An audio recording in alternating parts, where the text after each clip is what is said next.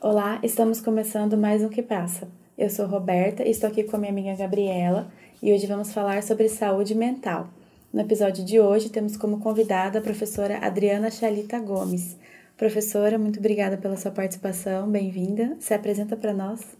Eu que agradeço o convite de vocês, acho super relevante, é importante a gente estar conversando sobre essas temáticas de saúde mental, independente do tempo né, que nós estejamos passando dentro do processo de pandemia, mas a saúde mental é sempre relevante a gente poder ter essa tranquilidade de falar abertamente dos temas, né?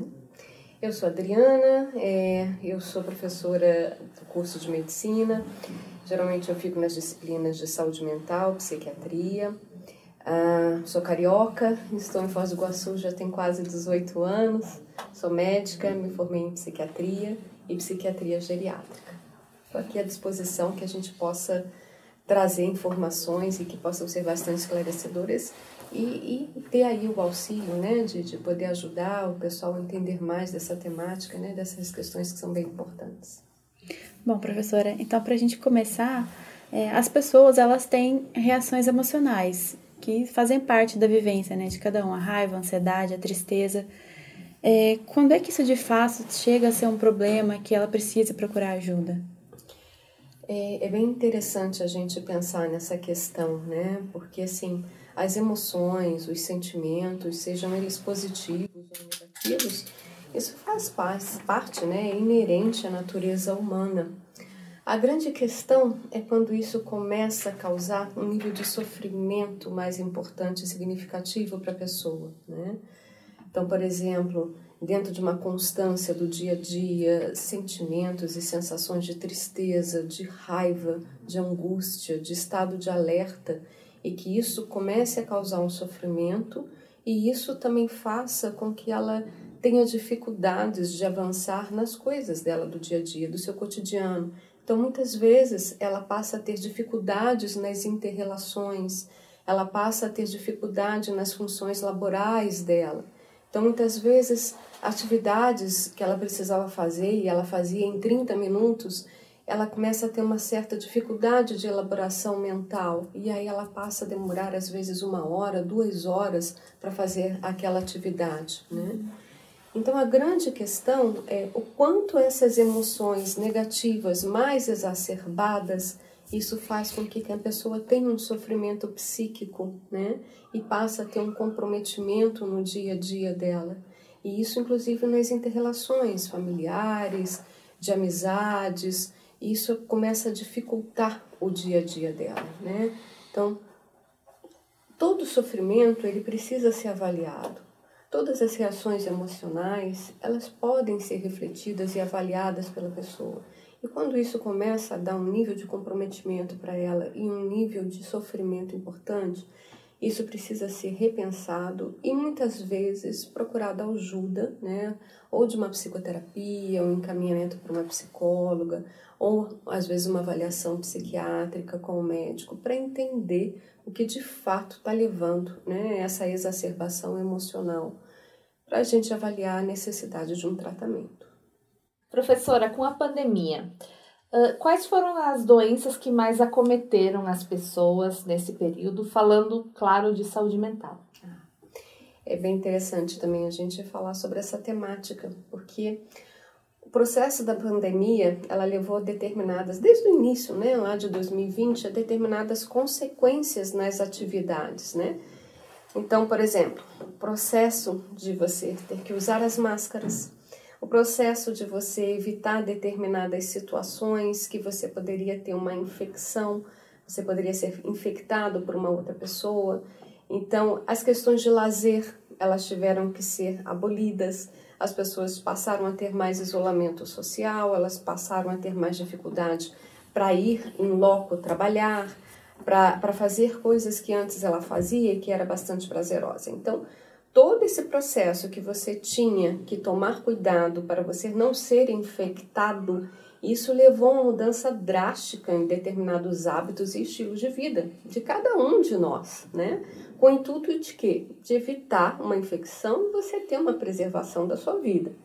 Só que isso levou uma série de emoções negativas, como Medo, processo do isolamento, processo do estresse, mudanças de alimentação, mudanças no seu lazer, a incerteza quanto ao futuro, as perdas né, de familiares, né, a, a você ter algumas lesões de, de, em termos da sua doença. A gente, em 2020, não tinha o processo da vacina ainda. Né? Então, tinha uma série de condições e uma série de, de riscos maiores dentro da infecção pelo SARS-CoV-2, levando à questão do, da Covid.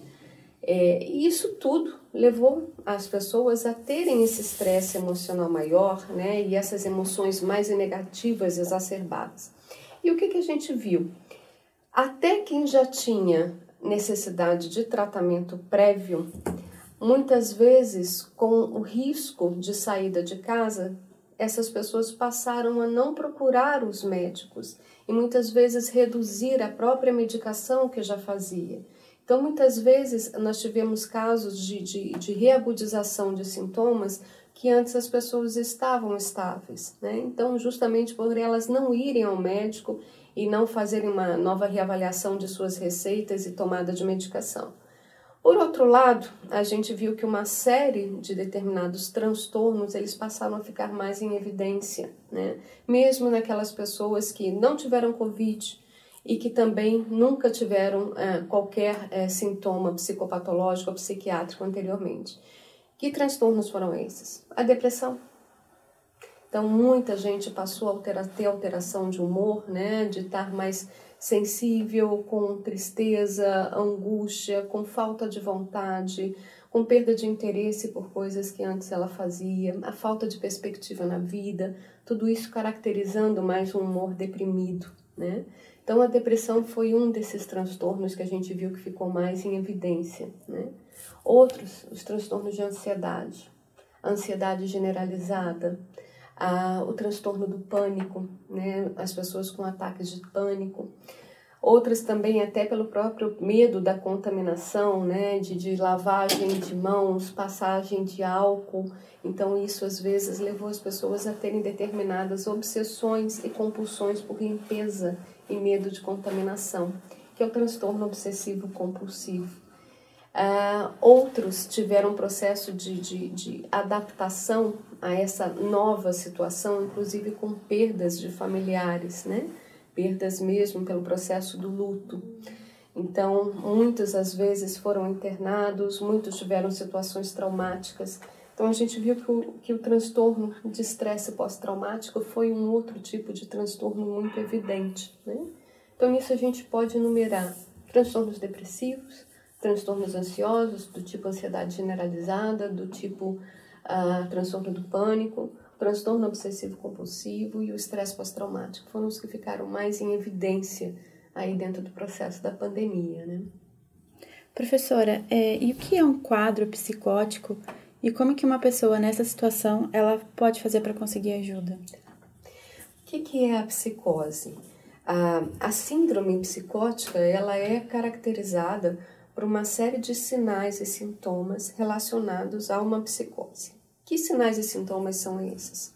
Então, muitas vezes a pessoa ela passa a ter alterações de pensamento, onde ela faz uma avaliação da realidade que de fato não condiz com a realidade.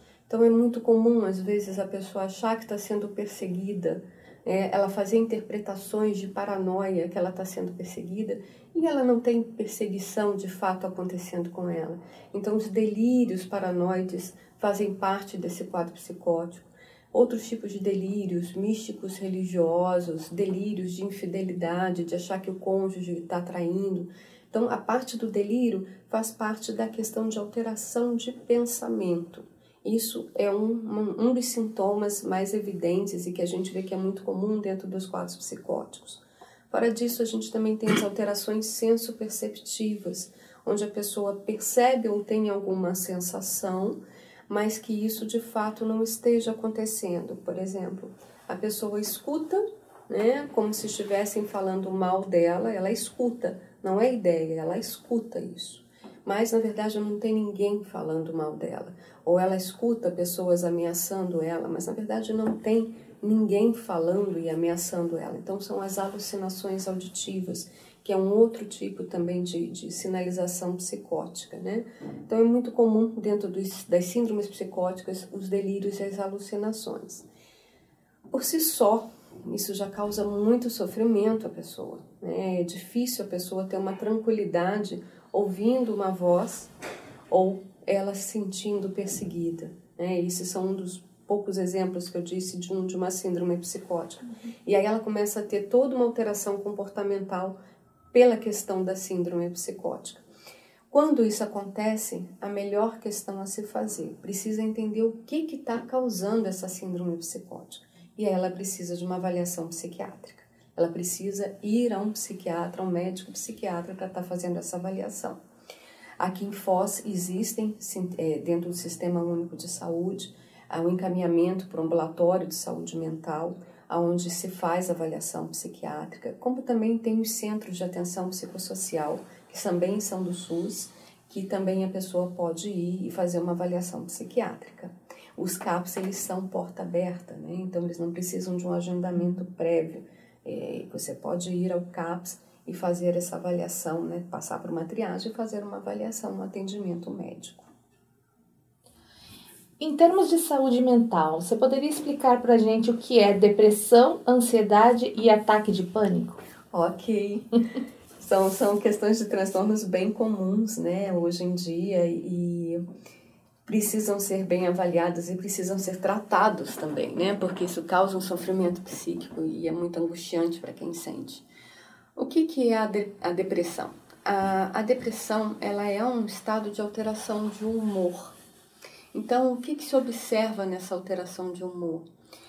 Há um rebaixamento do humor, há uma tristeza e uma falta de perspectiva, uma falta de sentido na vida. Além disso, a pessoa geralmente ela perde o interesse por coisas que antes ela gostava, coisas que eram é, tinham prazer, davam prazer a ela. Além disso, como o humor está muito ligado ao processo da afetividade, é, então ela perde esse interesse pelas coisas, ela perde o interesse e o gostar por coisas que ela fazia, ela perde o interesse e o gostar por pessoas também, inclusive familiares, né? muitas vezes da própria casa. Como essa alteração de humor e afetividade ela acaba acontecendo, né? Ela começa a alterar algumas funções psíquicas. Ela reduz a concentração, reduzindo a concentração, a pessoa passa a ter mais dificuldade de memorizar as coisas, de ter novos aprendizados.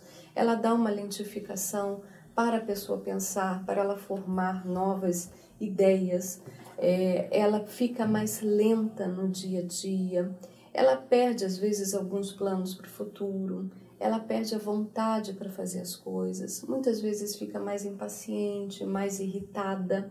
Então a gente vê que é uma alteração do humor, mas ela altera diversas outras funções psíquicas e precisa tratar. Da mesma forma que vem, a, a, a gente coloca aqui o processo da depressão como os outros transtornos de saúde mental, é, ele não vem ao acaso. Geralmente, ela tem uma fonte biopsicossocial. O que, que é isso? Tem um histórico genético, tem um processo familiar, mas não é porque a família tem que a pessoa vai ter, mas a forma como ela lida com as reações externas, né, os eventos estressores, e isso tem a ver com o temperamento dela, a forma como ela reage às diversas situações estressantes e também o dia a dia dela, o processo do ambiente, o processo dos contextos, o que, que acontece na vida dela. Então, é bio, relacionado à genética, psico, que tem a ver com o processo, como é o temperamento, como ela reage a esses fatores, e o social, que é o dia a dia dela, os contextos da vida dela. Então, tendo essa, essa confluência, isso sim, mais negativa, pode levar a algum quadro da depressão, assim como outros transtornos mentais. Então, não é só uma questão genética, tem outras questões muito relacionadas também ao temperamento, à forma de reagir das pessoas. Então veja, a depressão aconteceu, precisa ter um tratamento, precisa ter uma avaliação. A gente não pode pensar que isso vai passar. e aí ela acaba tendo um prejuízo, acaba tendo questões de um impacto na vida dela e uma dificuldade de levar o dia a dia dela, uma redução da qualidade de vida dela e um sofrimento psíquico e emocional que ela não precisava estar passando por isso e ter que ficar nesse sofrimento sem buscar uma ajuda e sem buscar um tratamento. Os tratamentos são eficazes, em sua grande maioria. Então não há por que a pessoa ficar deprimida e se manter deprimida sem buscar um tratamento. A ansiedade generalizada, que é o famoso TAG, né? A gente percebe que é, é um estado de alerta e um estado de apreensão em que a pessoa fica no dia a dia tendo aquelas sensações. É como se ela tivesse sempre pronta para alguma coisa que fosse acontecer e uma coisa ruim, como existisse sempre uma dramaticidade em algo que fosse acontecer, como uma tragédia, né? E isso gera uma série de sinais e sintomas, né? Então, a pessoa geralmente ela tem uma tensão muscular, né? A frequência cardíaca dela às vezes está mais acelerada, a própria respiração. Então, há um desconforto, há uma sensação de agonia, de aflição, né? É claro, da mesma forma que a depressão, a ansiedade generalizada também tem critérios. Na psiquiatria, nós temos dois manuais de critérios para a gente poder fechar diagnósticos, né? Então, não é sim, uma simples aflição que a gente vai dizer que é uma ansiedade generalizada. Então, por isso que é importante a gente ter essa avaliação e esse acompanhamento médico-psiquiátrico. E o transtorno do pânico é quando a gente vê que há presença do ataque de pânico. E o que, que é o ataque de pânico? É um máximo de, de ansiedade que a pessoa esteja passando naquele momento. É um pico de ansiedade, é uma descarga adrenérgica. Então, nesse ataque de pânico, a pessoa tem uma série de sensações que são muito desconfortáveis. Então, o que, que acontece? Às vezes ela tem uma sensação de falta de ar, às vezes ela tem uma sensação de dor no peito que irradia aqui para o braço esquerdo, às vezes ela tem uma tonteira, enjoo, vontade de vomitar, dor de barriga, uma sudorese muito é, é, é, intensa, né? É, às vezes ela tem uma sensação de estranheza em relação a ela mesma, que a gente chama de despersonalização, uma sensação de estranheza em relação ao mundo, que é o que a gente chama de desrealização. E isso tudo ao mesmo tempo, né? Então é difícil a pessoa ter uma postura quieta, então ela geralmente tem uma inquietação ela acha que ela pode enlouquecer ou que ela possa morrer, e geralmente a pessoa acaba buscando um atendimento num pronto atendimento da cidade, né? Pela sensação muito é, é forte, intensa e angustiante daquele do, do ataque de E é uma sensação física mesmo. Física e emocional, uhum. porque ao mesmo tempo que ela tem sente essa descarga adrenérgica e isso dando essas questões de reações físicas no corpo dela, ela também tem um processo emocional em que ela acha que ela vai enlouquecer, ou ela acha que ela vai morrer, ou ela acha que vai acontecer alguma coisa e que aquilo não tem saída. Então, são dois aspectos aí, físicos e emocionais. Né? E que, gente, é, é, é importante a gente ressaltar isso. Isso tudo tem tratamento. Né? Então, são sensações muito ruins e que podem ser resolvidas, então podem ser tratadas às vezes casos de uma psicoterapia, às vezes caso de uma medicação, né? E, e, e é bom a gente falar também das medicações, porque há muito estigma e muitas ideias preconcebidas em relação da atuação de uma medicação psiquiátrica. Né? Professora, nesse mês a gente tem o Setembro Amarelo. A senhora poderia explicar um pouco sobre a importância dessa campanha?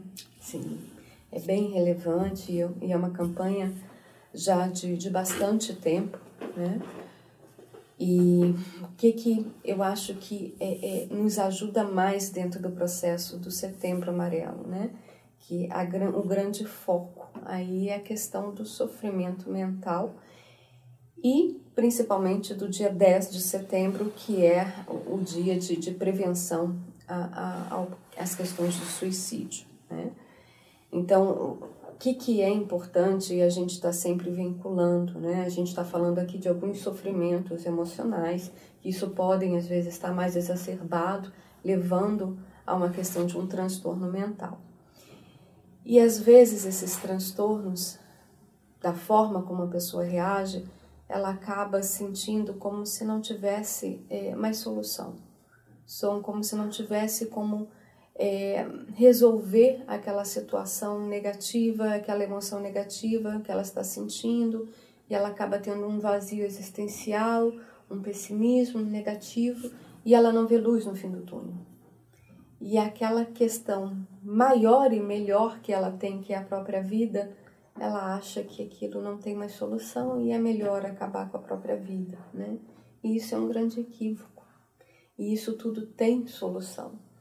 Então a grande questão do setembro amarelo, né, é, é a questão da gente poder vincular informações esclarecedoras sobre o processo das emoções negativas, dos sentimentos negativos, que as pessoas possam ter uma abertura e elas possam encontrar apoio para falar sobre os, os próprios sofrimentos psíquicos. Isso é muito importante, porque às vezes só com a questão do acolhimento e da pessoa poder colocar o que ela está sentindo e que isso não é algo é, é, incomum ou algo terrível e é, é muito ruim para ela, é terrível o que ela sente, mas não é algo que não aconteça com outras pessoas, não é algo incomum.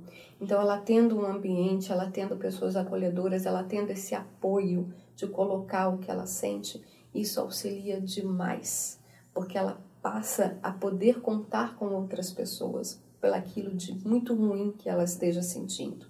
Então, a grande questão do Setembro Amarelo é para ajudar nessa vinculação dos setores de apoio, dos setores de acolhimento, né? E que isso pode ser parte do momento da vida da pessoa e isso tem solução. Então, a questão midiática de informações a respeito, né, inclusive do risco de suicídio, da, das prevenções ao suicídio, elas precisam ser feitas. Então, isso é muito importante nesse momento que a gente possa falar do suicídio, das tentativas de suicídio e locais que a pessoa podem ser acolhidas para elas resolverem e atenuarem esse sofrimento psíquico dela. Então, acho que a grande questão do Setembro Amarelo é isso, a grande oportunidade que a gente tem para poder falar abertamente de sofrimentos emocionais, é, das consequências desses sofrimentos emocionais, que a gente colocou aqui já, que muitas vezes isso é tão intenso que a pessoa acha que não tem solução. Mas tem tem solução. E assim, ela precisa saber aonde procurar essas soluções. Uma boa solução de ter uma escuta, de ser acolhida e de ser tratada.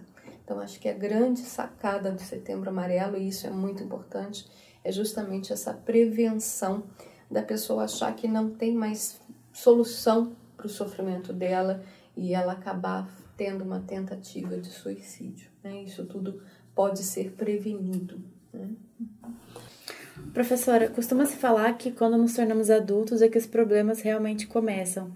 Mas a adolescência, por exemplo, é uma fase que tem muitas mudanças, desafios. Como lidar com essas situações?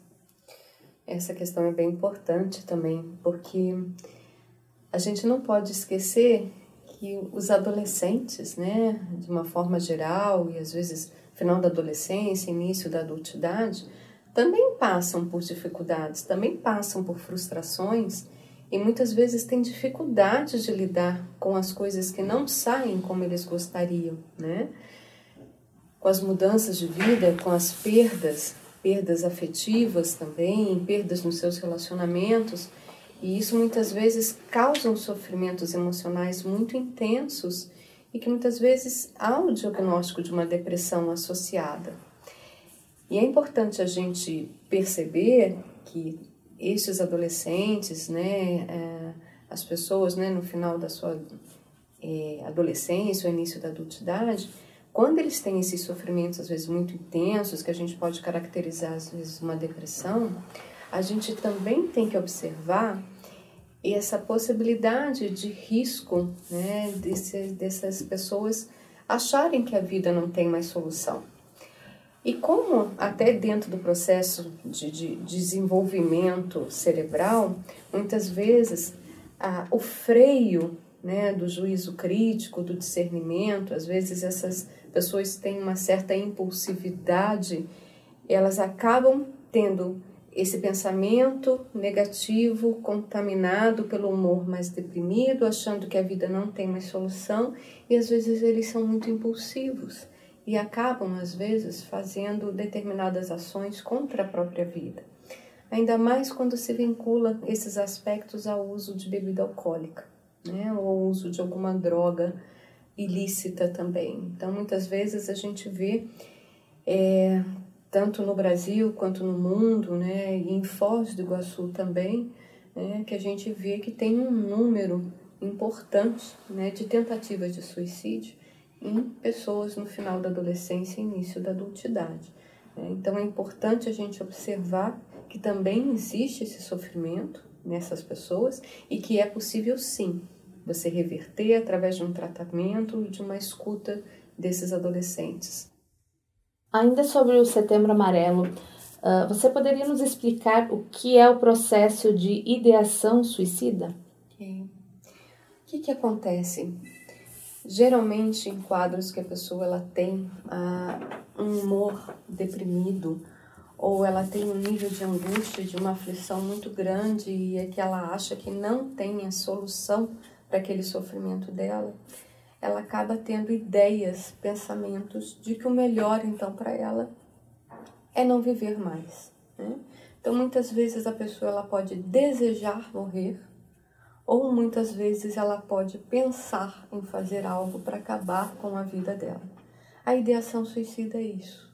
Quando a pessoa ela começa a achar que a vida dela realmente não tem mais solução em termos do sofrimento que ela sente e que o melhor realmente é ela pensar em fazer algo para acabar com a vida dela, a ideação suicida. É claro que quando isso acontece, a gente está vendo que houve uma contaminação né, dentro desse processo de ideia do que ela sente, do sofrimento muito intenso dela. Então, esse sofrimento precisa ser tratado, precisa ser resolvido, né?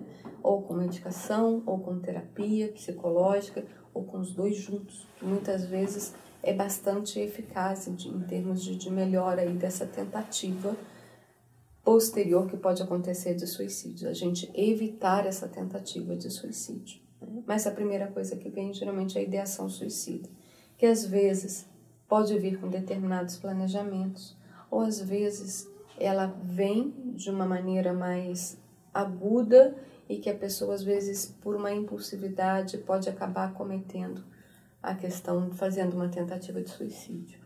Agora, é importante também a gente ressaltar que muitas vezes a, a pessoa com depressão ela acaba às vezes fazendo uso de determinadas substâncias e isso entra a questão da bebida alcoólica, né?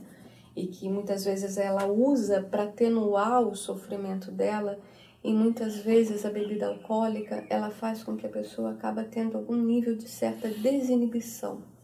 E é muito comum a gente ver, às vezes, essa comorbidade né, da pessoa com depressão, abuso da bebida alcoólica, acabar de fato fazendo uma tentativa contra a vida dela, né, uma tentativa de suicídio. Então, são questões muito sérias que a gente tem que avaliar para a gente poder fazer esse processo do tratamento e da prevenção à tentativa de suicídio. Prof, existem comportamentos que podem indicar uma possível ideação suicida?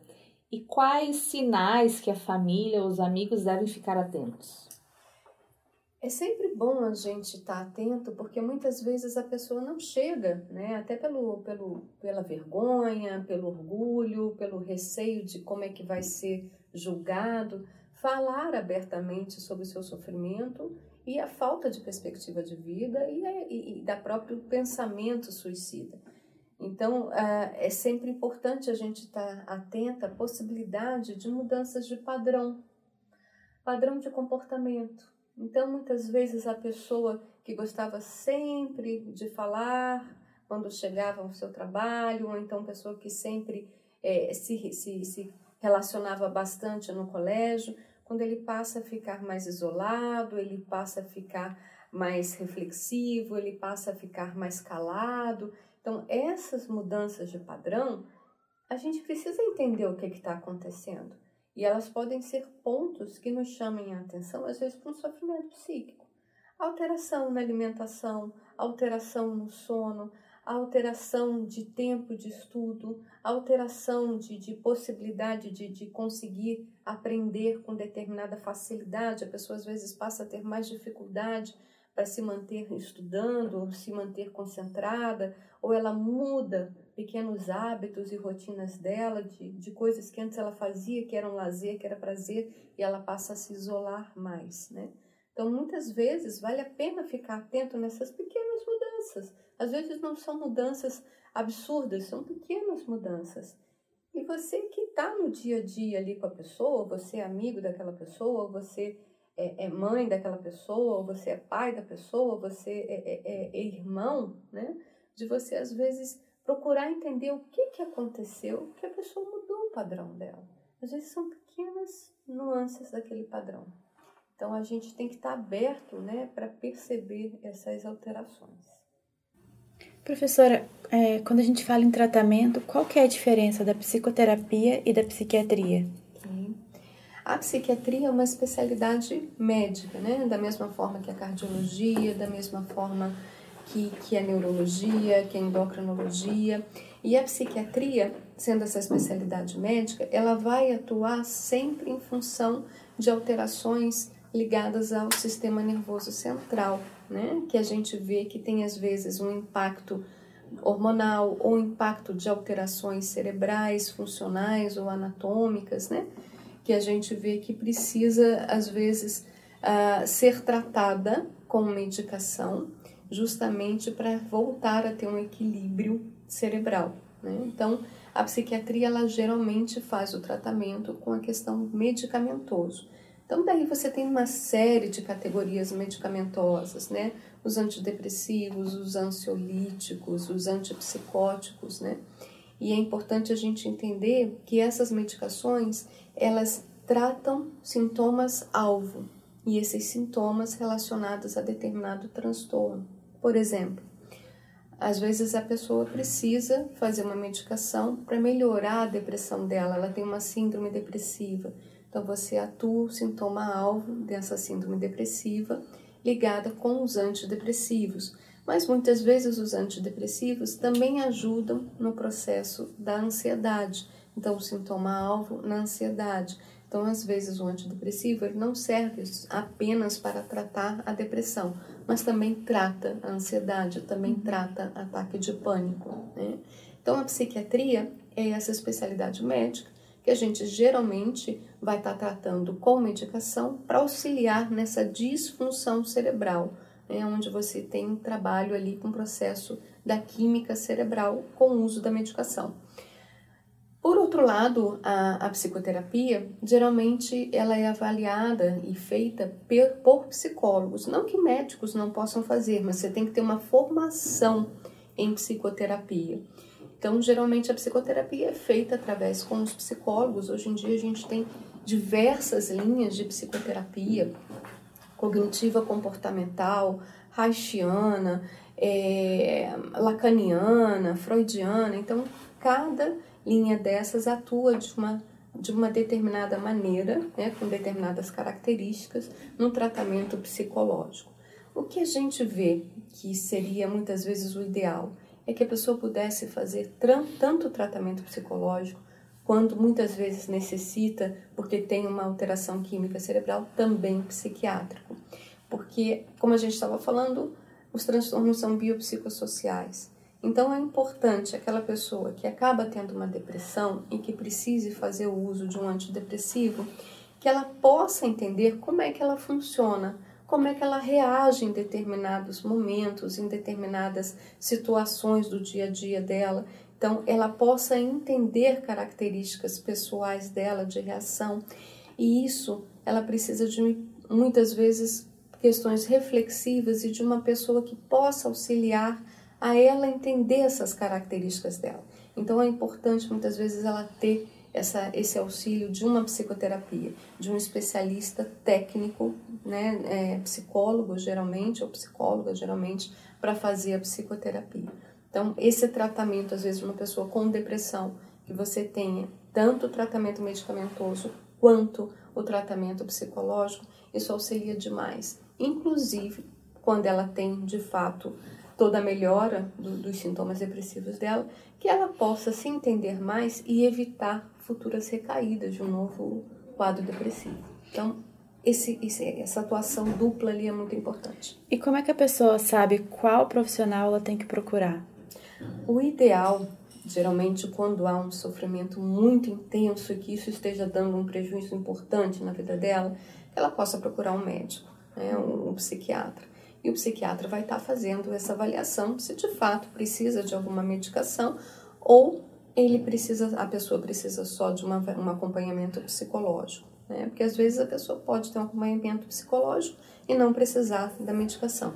Mas às vezes não, às vezes precisa dos dois. Então é bom ela estar tá com uma avaliação psiquiátrica para ver essa necessidade.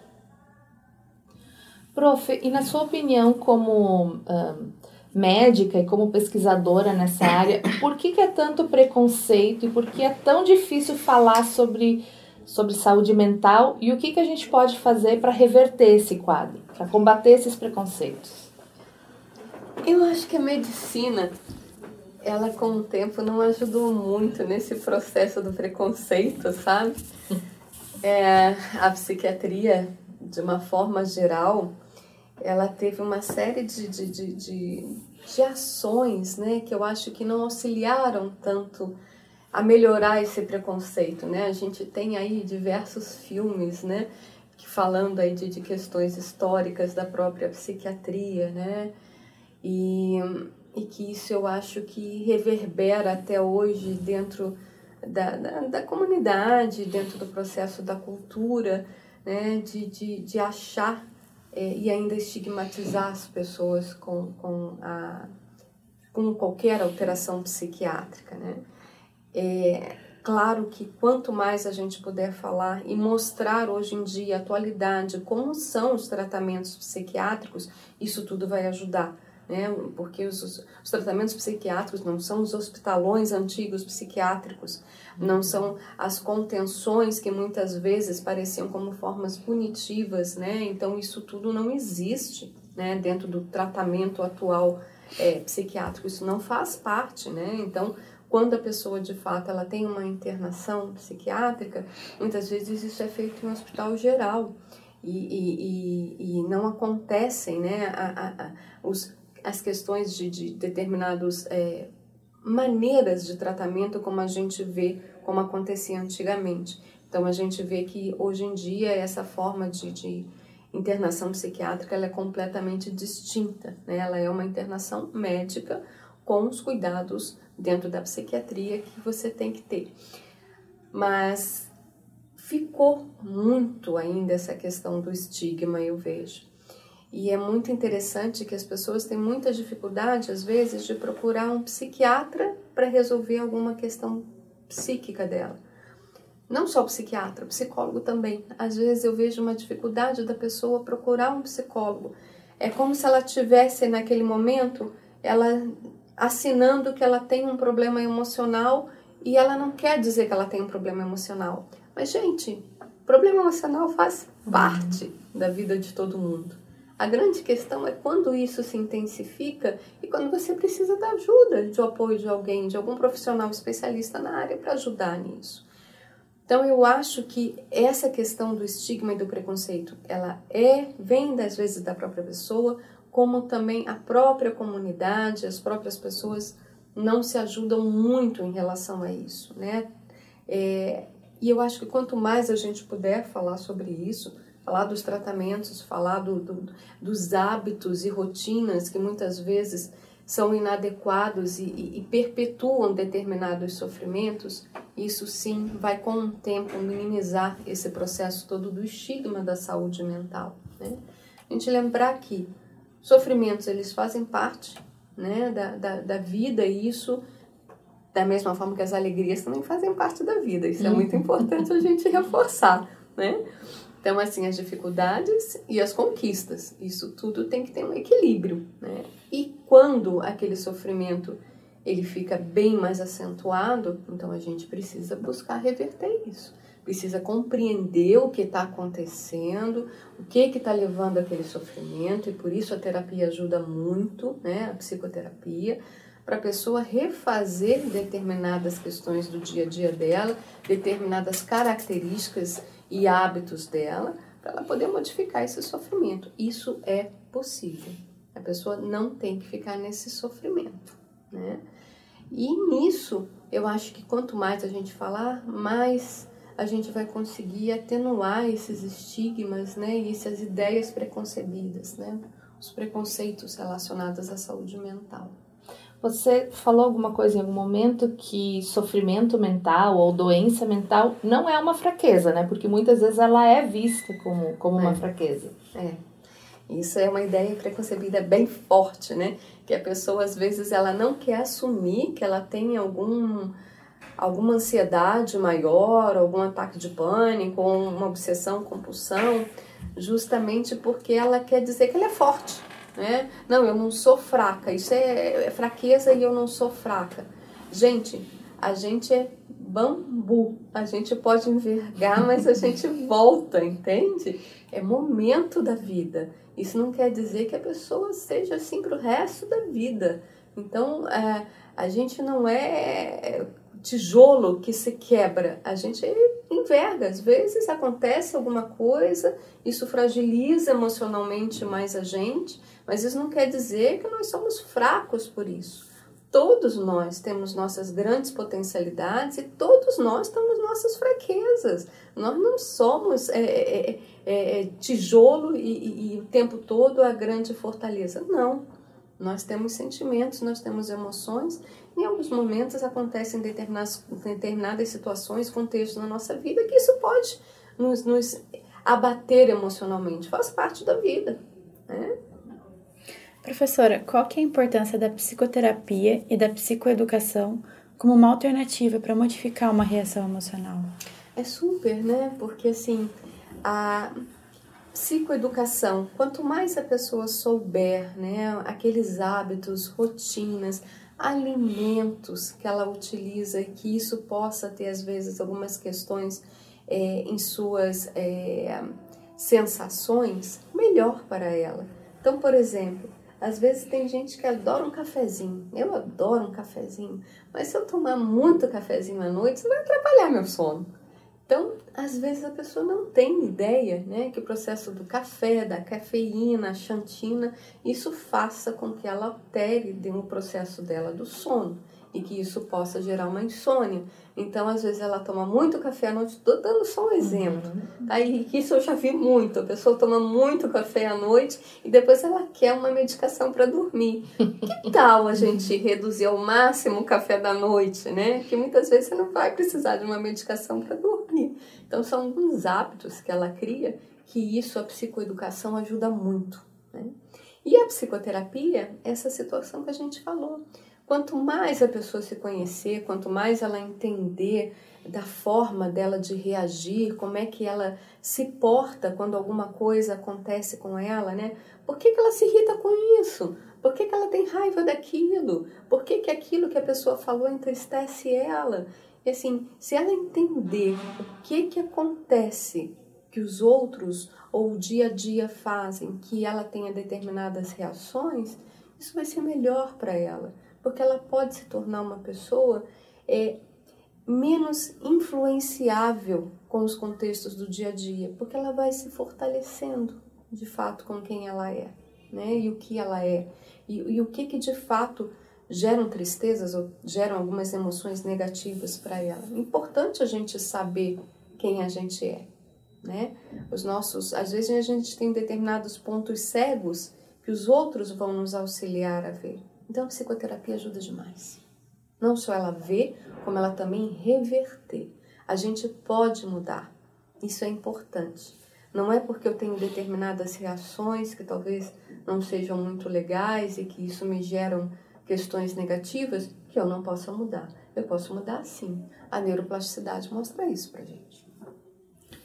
Prof, para finalizar, eu queria reforçar como uma pessoa pode procurar atendimento psicológico ou psiquiátrico e especificamente aqui em Foz do Iguaçu, como é que é esse processo. Vou comentar aqui de Foz em relação ao, ao âmbito da, do, do, Sistema Único Sim. de Saúde, né? Então, se a pessoa ela tem ah, alguma, alguma emoção mais negativa, né, que isso está gerando um sofrimento maior a ela e que precisa ser investigado se isso é um transtorno psiquiátrico, né? Ela pode ir nas unidades básicas de saúde, ali o médico avalia e encaminha para o ambulatório de saúde mental. Ou ela pode ir diretamente ao CAPS 2, que é a porta aberta, né? Se for alguma questão com álcool e droga, ela pode ir ao CAPS AD. E se for, às vezes, criança, adolescente, ela pode ir ao CAPS I, CAPS infantil, que também é porta aberta. Né? Se for um quadro mais agudo, de intenso sofrimento, tipo um ataque de pânico, que ela precise, às vezes, de um, de um auxílio imediato, ela pode ir num pronto atendimento da UPA. Um quadro psicótico, ela também pode ir num pronto atendimento da UPA, porque às vezes são quadros mais intensos, né, e que isso precisa ser avaliado com mais cautela, e uma ideação suicida, né, que foi o que a gente falou, quando ela começa a achar que a vida dela não tem mais valor nenhum e que é melhor ela ter uma resolução de acabar com a vida dela, e isso, o porquê que ela pensa assim? Porque o humor dela contaminou a forma dela de pensar, né? Então isso precisa ser revertido. Então, nesses casos de uma ideação suicida, ela pode procurar a UPA. Qualquer tipo de necessidade mais aguda, de que precise de uma avaliação de uma internação, o procedimento é ir para a UPA, né? E da UPA eles avaliam e encaminham para uma internação psiquiátrica que é no hospital municipal. Obrigada. Professora, é, então para a gente encerrar, tem mais alguma questão que a senhora gostaria de abordar? É, eu acho que eu queria deixar bem forte esse convite, né, das pessoas entenderem mais as suas emoções negativas. Ela não necessariamente precisa é, ter no dia a dia dela essa constância, essa regularidade, essa frequência desses sintomas negativos. Isso pode ser resolvido, pode ser resolvido através de um tratamento. Então, a gente falou, existem emoções negativas? Existem. No dia a dia a gente pode ter determinadas frustrações? Sim. A gente não, não tem tudo o que quer, né? Nem tudo acontece como a gente gostaria. Nós temos frustrações. A grande questão é como a gente lida com essas frustrações. Se isso é muito intenso e isso causa muito sofrimento, pessoal, vamos procurar uma avaliação vão procurar uma ajuda, porque muitas vezes a forma que eu penso não é a mais adequada. Então, tanto a psiquiatria quanto a psicoterapia podem auxiliar. Então, a grande questão é: ninguém está aqui para ficar em sofrimento. Isso pode ser revertido. Eu acho que isso que eu queria deixar bem claro. Né? Então, assim, vamos procurar auxílio, vamos procurar ajuda e que as pessoas estejam abertas para isso, tanto para ouvir quem sofre, tanto para quem sofre poder se colocar, porque não precisa ser assim. Há uma solução, há o processo de saúde e isso tem que estar em primeiro lugar.